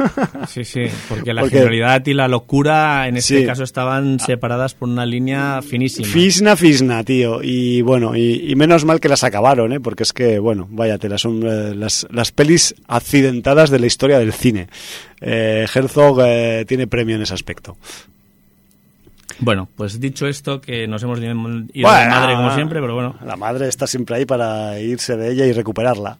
Eh, dejamos aquí esta temporada 3 de Love, Death and Robots. Em, eh, creo que hemos dejado patente que tiene un alto nivel. Em, yo no lo puedo comparar con el resto de, de temporadas dos anteriores, pero Jordi sí, y bueno, más o menos pues andamos en un en un em, juicio que se parece bastante, lo cual pues también eh, vosotras podéis sacar ideas concluyentes de ello. Pues dicho esto, eh, vamos a pegar un salto mm, pues con bastante distancia. Vale. Porque nos vamos a ir a una serie del UCM de... Especialita ella también, a su manera. Especialista, Caballero Luna, mm, que hablamos de los dos primeros Sí, capítulos, si no me equivoco, de este Moon Sí. Knight. Eh, yo no sé si tú habías leído, yo había leído algún cómic suelto de Caballero Luna, pero no ha sido nunca uno de los cómics que haya seguido, por Yo- lo tanto iba con poquísima información del Sí. personaje. Yo también te voy a decir una cosa, y es que eh, yo también, yo quizás he leído algunos capítulos o algunos eh, comic books más que tú del Caballero Luna en papel, pero eh, creo que el guion de la miniserie de seis capítulos del UCMTV, joder, qué largo que es todo cuando les dices siglas, pues resulta que debe estar basada en una historia corta de cortos eh, de pocos capítulos que hizo Warren Ellis hace unos años. Me refiero que en la que se profundizaba más, o al menos está basada, ¿eh? no igual no totalmente así es la es el fondo del guion completo, pero sí basada en la que eh, se profundizaba en el desorden de personalidad disociativo que tenía el protagonista. Entonces, quizás eh, también eh, aprovechando que Caballero Luna, porque mm, de Caballero Luna podemos decir muchas cosas, pero sobre todo podemos decir que es un personaje muy secundario, a pesar de haber tenido colección propia de los cómics Marvel, que nunca ha llegado a un, a un gran nivel de ventas y yo cuando leí que iban a hacer una serie sobre este personaje, pues la verdad es que flipé un poco. Y, y la verdad es que a ese respecto sí que he de reconocer que Moon Knight como serie que se sale un poco de la norma o de la horma también de las eh, series Marvel, pues, pues la verdad es que mm, se sale completamente. No sé. Mm, Yo creo que igual también eh, Marvel, Marvel Disney en este caso, pues está explorando otros caminos, afortunadamente.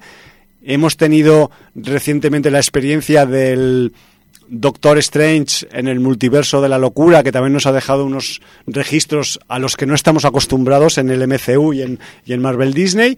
Y sin ir por ese camino mismo, sino por otros un poco distintos, pues yo creo que Moon Knight, aunque no es una miniserie redonda, porque no lo es, ni mucho menos, tiene unos cuantos componentes que son muy interesantes y que pueden, espero, dar lugar a que futuros proyectos de este tipo pues eh, pongan un poco más, al menos, adultitos. No sé. Bueno, a ver, yo hablamos de ella eh, de los dos primeros capítulos en el programa 996. Justo antes del, del, del- del lapso, ¿no? Nosotros Sí. tenemos nuestro propio lapso en Sin lapso, Audiencia. sí, señor, no fueron cinco años, pero fueron cuatro programas. Bueno, una semana. Una semana fuera de Sí, aquí. bueno. Eso, bueno. Eh, y bueno, pues yo ya dije que había cosas que me gustaban y cosas que no tanto, ¿vale? Eh, me gustaba que eh, interpretara al antagonista. Sí. Eh, por otro lado, no me parecía mal Oscar Isaac, aunque en su personalidad de Steven, con ese humor... O su y- buenismo también, ¿no? Pues un sí, poco con ese buenismo que, que era, más que buenismo, era tontunismo. eh, luego O que- pringadismo en que su defecto. Para ahorrar momentos de, de escenas de lucha y tal, eh, pasara todo con un cambio de personaje, que a ver si eso mejoraba en los capítulos. Bueno, pues yo he visto los seis, me parece que se han gastado poquito dinero, Quizás. eh, que han evitado tener que hacer muchas escenas de acción. De hecho, la serie tiene poquitas, muy poquitas. Pero en el capítulo 6 hay una muy rica. Sí, pero bueno. eh, además, que no soluciona nada porque te tienen que solucionar el sexto capítulo con un postcrédito. ¿O no? Sí. Es una de las sorpresas que hay. ¿Vale? Pero quiero decirte que, joder, para este viaje no hace falta forjas. La serie, además, para mí, eh, hasta el capítulo 3 va para arriba y luego te pega un bajón que no sabes si estás viendo 12 monos.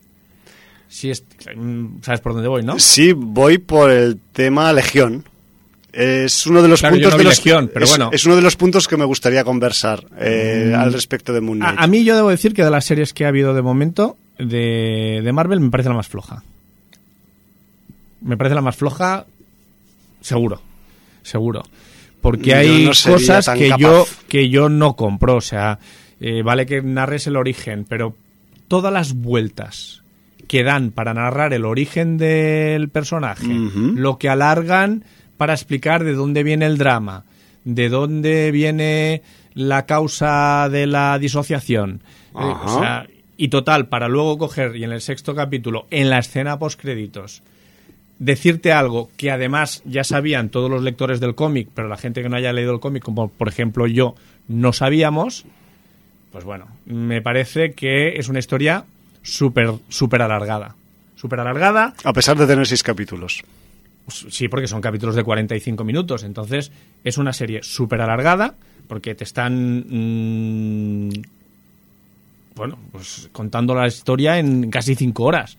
Eh, y, y no hay tanta chicha para contar. Eh, es que, encima de que además se toma muchísimo tiempo para contar la historia, luego hay cosas que tienen que hacer deprisa y corriendo porque tienen que simplificar no sé, me parece que a nivel, a nivel de guion es muy irregular, que no acaba de ser una serie, lo que has dicho tú, no es redonda, ni mucho menos, y a mí me ha decepcionado un poquito. Bueno, yo voy a decir lo que me ha parecido. Sí, no, Eh, claro, cada uno tiene Sí, su sí, sí. No, y en parte coincido contigo en algunas cosas, pero, pero no en todas, porque yo le veo otras lindezas, otras, eh, otros detalles a destacar, ¿no? Yo he de decir que a nivel general me ha gustado más que disgustado. Tampoco me gustan algunas cosas como que eh, Steven Grant cuando se convierte se parezca a Deathpool eh, incluso estéticamente, pero en blanco.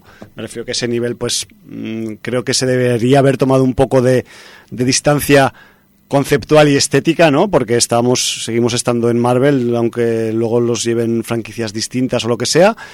Pero eh, lo que sí que me gusta es que yo tenía una idea preconcebida sobre lo que podía pasar en esta miniserie y no ha pasado nada de lo que yo pensaba que podía pasar. O sea, lo primero es que el, la, en la trama el trastorno disociativo, de personalidad disociativa del, del personaje central, del Caballero Luna, es un poco el eje de todo.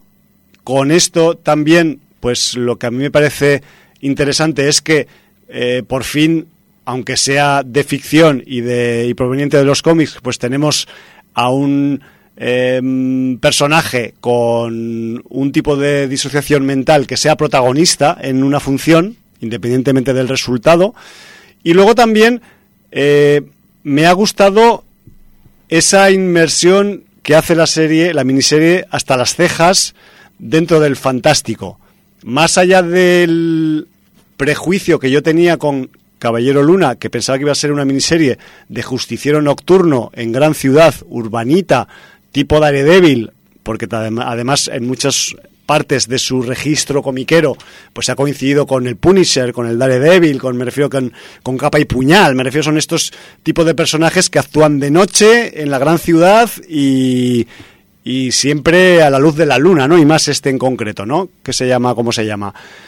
Y lo que me encuentro es eso, que es una historia en el que el guion se mete de lleno en asuntos de deidades egipcias, de mitología egipcia, siempre con un toque de fantástico y no quiero dar detalles sobre ello, pero las deidades egipcias aquí se ven y se tocan a ellas y a sus avatares. Me refiero que también hay un, una inmersión y un, una profundización en cierta manera también dentro de este de esta de esta parte de la, de la mitología para intentar armar intentar digo pues una, un argumento mmm, que es un poco superheroico pero también es bastante más que superheroico pues del lado fantástico no para mi gusto también la serie tiene un gusto un tono pues más adulto de lo habitual mmm, que otras miniseries de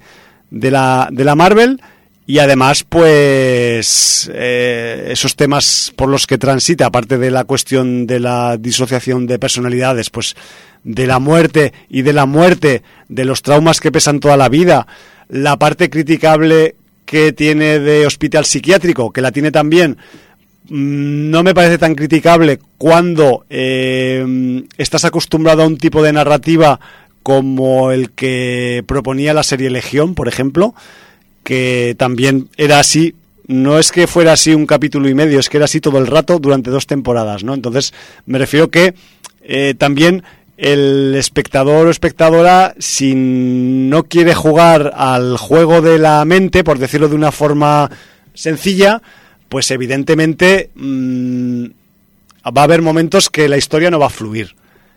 Pero también creo que es importante el pasaje psiquiátrico que hay dentro de la historia porque ahí está la clave a la solución del entresijo y el acertijo que tiene el argumento. Me refiero que al final mmm, todo lo que tiene que ver con psiquiátrico, ya sea en Legión, ya sea en Caballero Luna, es simplemente un, un medio, un tránsito que hay que hacer para ir de unos sitios a otros, argumentalmente hablando digo, y joder, no sé, a mí me ha parecido que es mmm, muy interesante la inmersión egipcia que hace eh, la historia eh, a nivel, pues eso, de, de las del tema arqueológico. Muchas veces parece que estamos eh, en una película de Indiana Jones en vez de en una miniserie Marvel, desde el punto de vista también de, de la búsqueda de tesoros o de reliquias y este rollo.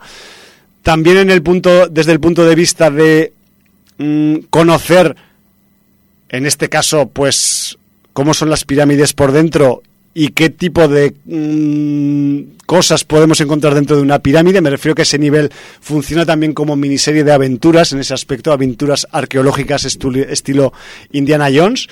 Y, eso tiene mucho. Y, y, aparte a mí, especialmente, pues me ha gustado porque por fin lo veo que está un poco representado, aunque evidentemente tiene un, una razón que seguramente es más comercial que otra cosa, que es el muy presente factor árabe que tiene la historia. O sea, aquí los marvelosos, el Kevin Feige ha sido muy astuto y ha dicho, hostia, yo es que tengo para profundizar dentro del universo Marvel peña mm, afrocentrista, peña asiática, Hostia, y los árabes, que no tengo árabes aquí, ¿qué pasa? Hostia, pero claro, el Caballero Luna es un avatar de un dios egipcio, eso es norte de África, es el, es el Oriente Medio, ¿no? Que se dice, Middle East en inglés. Y ha dicho, hostia, pues aquí es donde metemos la cuchara arabesca en el universo Marvel.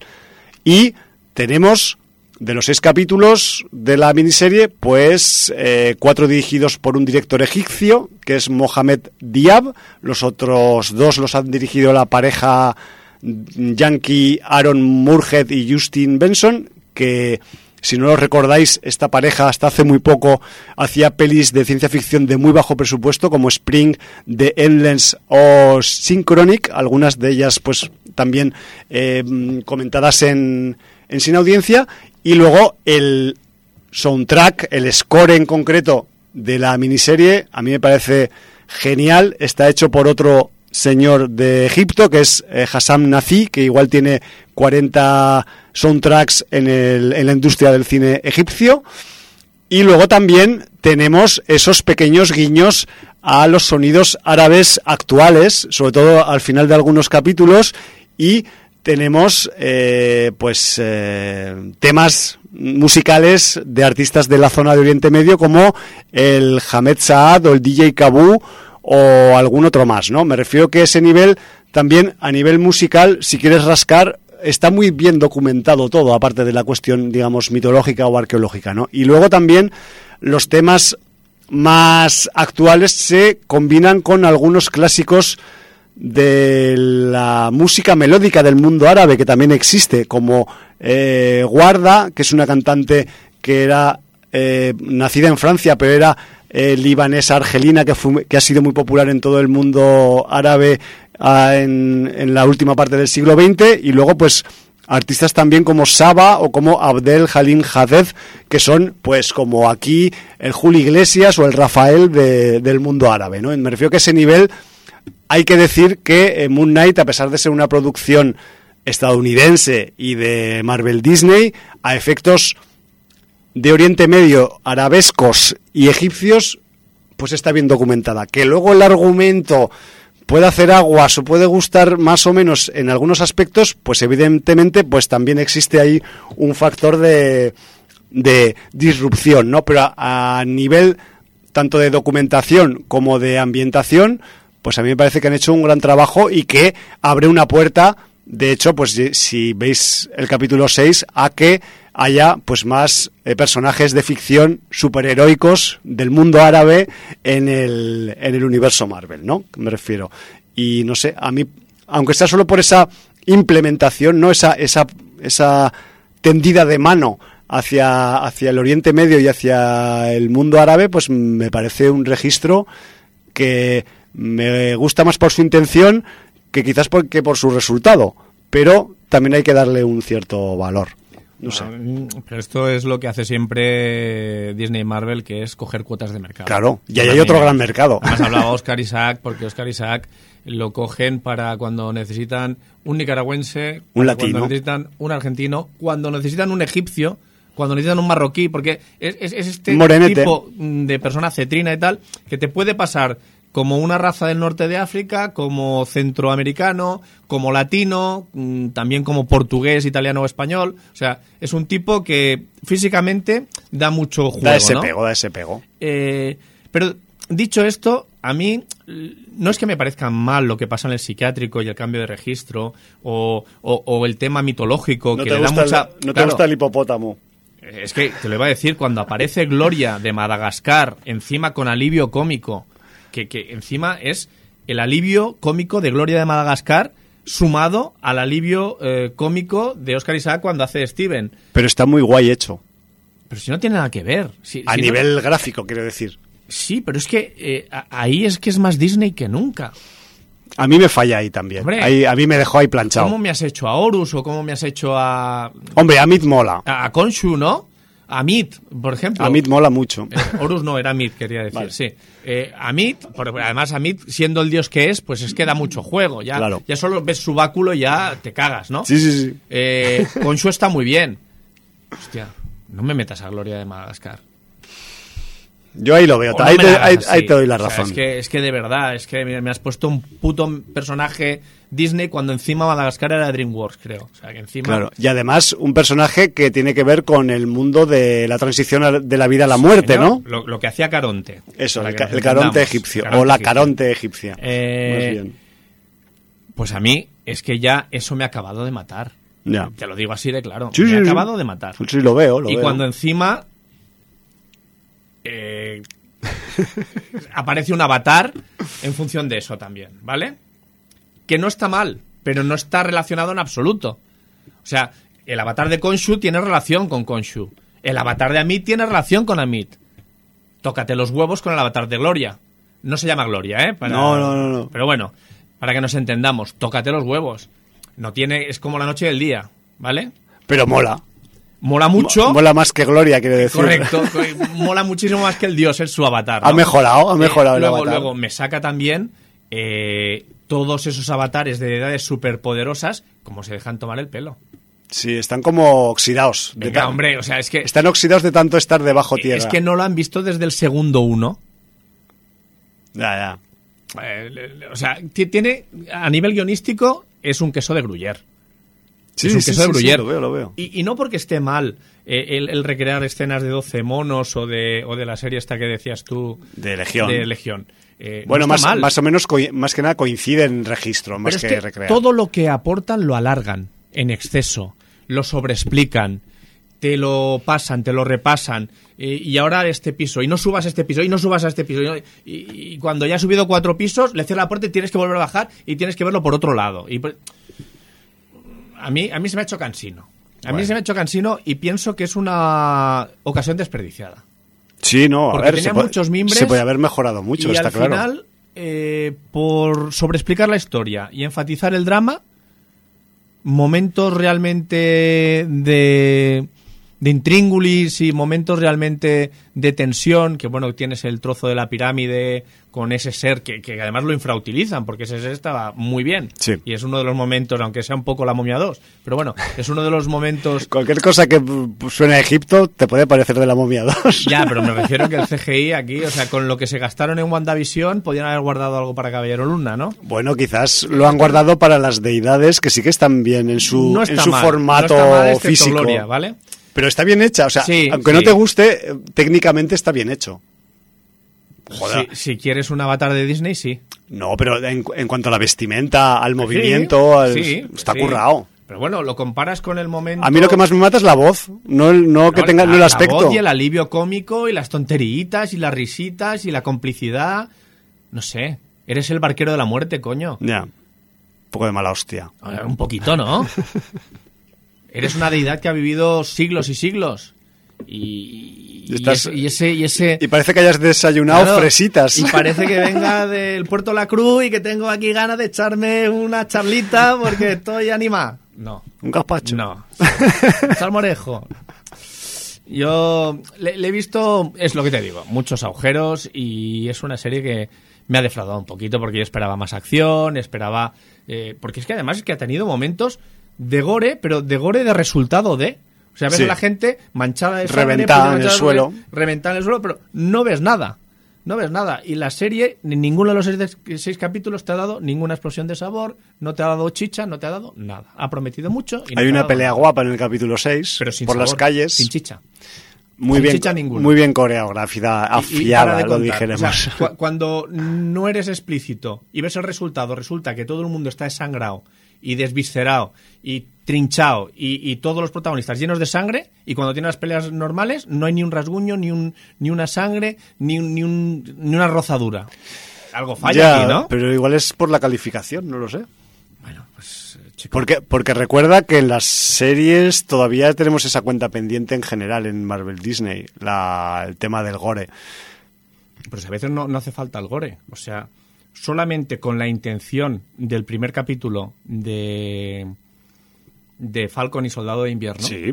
con lo que hace Sebastián está en el primer capítulo, lo que recuerda. Sí, sí, por los recuerdos que tiene de su época Eh, killer. eh, eso, eso es más gore que cualquier cosa que pueda ser explícita, que sacarle el corazón del pecho a alguien. No.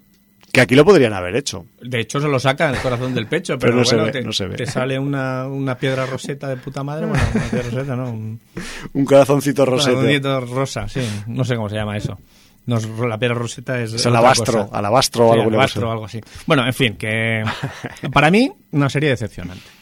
Bueno. no, no sé los, Yo no- los- yo no los llego realmente tanto. fans del cómic de Caballero Luna lo que pensarán de la serie, pero yo ya no por el personaje, sino porque con la profundidad y la riqueza que le podrían haber dado con toda la parafernalia de los dioses egipcios, pues se ha quedado en un coitus interruptus y un quiero no puedo con poquísima chicha y, y mucho mucho gruyer en el, Mucho el drama, guion. drama barato. Sí. Bueno, pues ya está. Porque además, eh, es que además van con cliché a tope, ¿eh? Todo el rato, todo el rato. O sea... No, no, no quiero contar porque son spoilers, pero... Claro. O sea, es que coge cualquier drama de Antena 3 de película de tarde de sábado domingo y, y lo Bueno, los traumas infantiles, que son los mejores. Sí, sí. Los que duran toda la vida. Pues eso.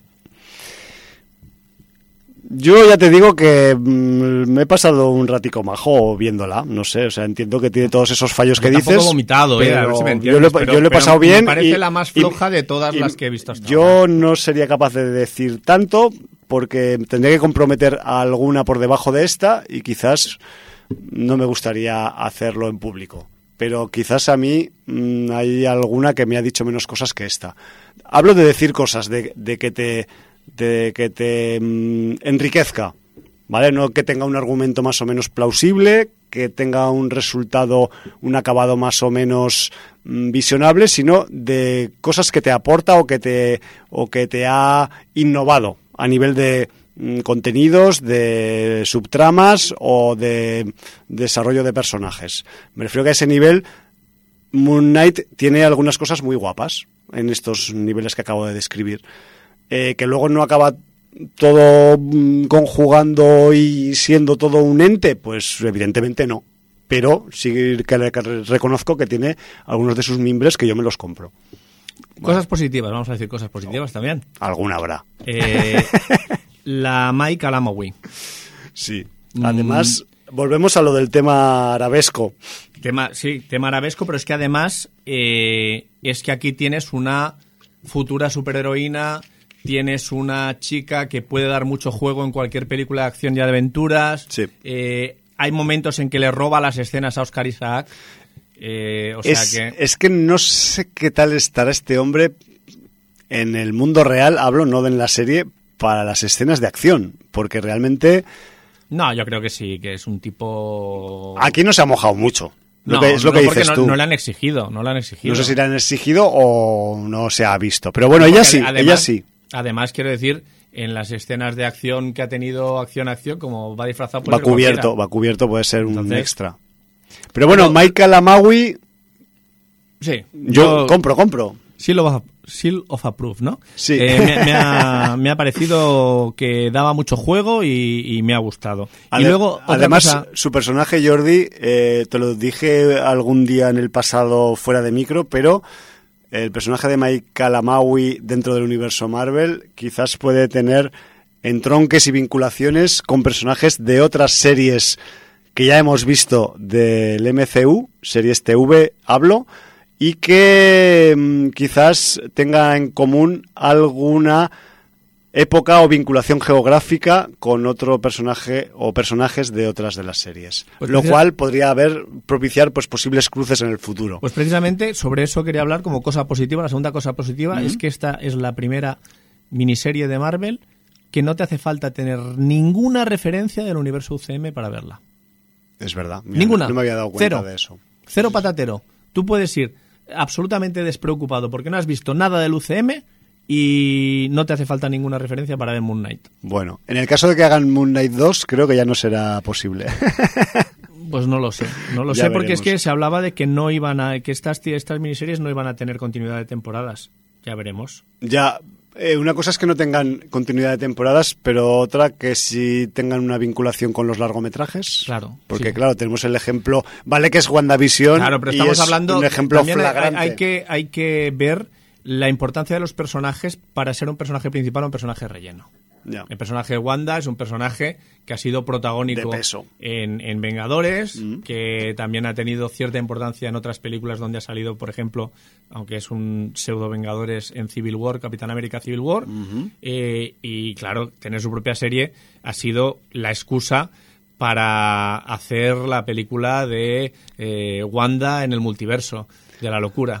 Porque Acompañada- realmente le han puesto otro nombre, pero... eh, Acompañada de Steven en- Exacto. como actor secundario. Steven es el actor secundario y todos, todos lo sabemos, ¿no? Sí, sí, sí, totalmente. Lo veo, lo veo. Pues Muy eso. bien. Y Nos hemos yo no entiendo qué nos pasa. pues que hablamos mucho, Jordi. Pero no que puede ser. Teníamos que tener Pero unos- si teníamos que meter una película que tenemos arrastrando... una película y unos premios que Ah, ya, los, que ya los dieron hace tiempo, que de hecho ya tenemos que dar los del año que viene dentro de poco, como tardemos mucho. ¿Pero qué nos pasa? Pues mira, yo creo que esto tiene una solución y es que si nos ¿Tenemos personalidad dis- disociativa y No, toman la palabra tenemos que personalidad charlatana, más bien, Debe más que eso. disociativa. Disociativa podría ser también, quizás hablamos nosotros con nosotros mismos demasiado y luego, como entrenamos mucho hablando con nosotros mismos en- durante toda la semana, cuando llegamos aquí es como un, um, um, um, um, un no vivir y un sin vivir. Pero bueno, lo que te iba a decir, como solución veo que podíamos ponernos unos cubos de agua, así de estos de fregar, al lado de aquí donde estamos sentados, cada uno en nuestra posición, y cuando tenemos muchas ganas de hablar o de contestar al otro, metemos la cabeza dentro. Entonces, con la falta de oxígeno yo creo que se nos pasarán las ganas de, de replicar y de querer eh, conversar con el Y otro. no alargaremos tanto los Y no temas. alargaremos tanto. Yo solo, se me ocurren ideas así. y la otra poco- solución es seguir como hasta ahora. Sí, pero bueno, a mí putas ganas me dan de meter la cabeza en un cubo, ¿eh? también te Pues lo a mí digo. tampoco. Porque a mí con, con estas, con estos... Sí, además lo metes con los con- cascos igual te electrocutas. No, y con los cabellos que tengo luego se me iba a quedar todo churrupiteado, me iba a mojar la mesa de control, iba a ser esto un Cristo, vamos, nunca Pues mejor, nunca verdad es que mejor sí. dicho.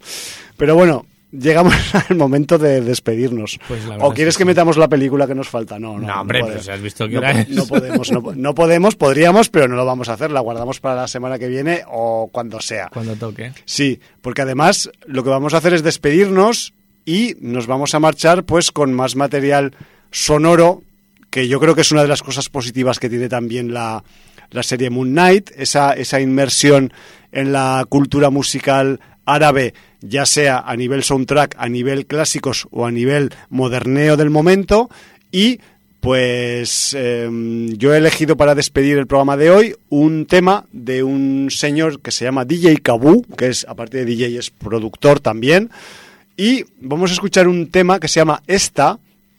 Y eh, es curioso porque DJ Kabu eh, creo que es de los Emiratos Árabes Unidos, pero es de, de, ancestros egipcios. Me refiero que sí que tiene una vinculación un poco emocional con el contenido de la serie.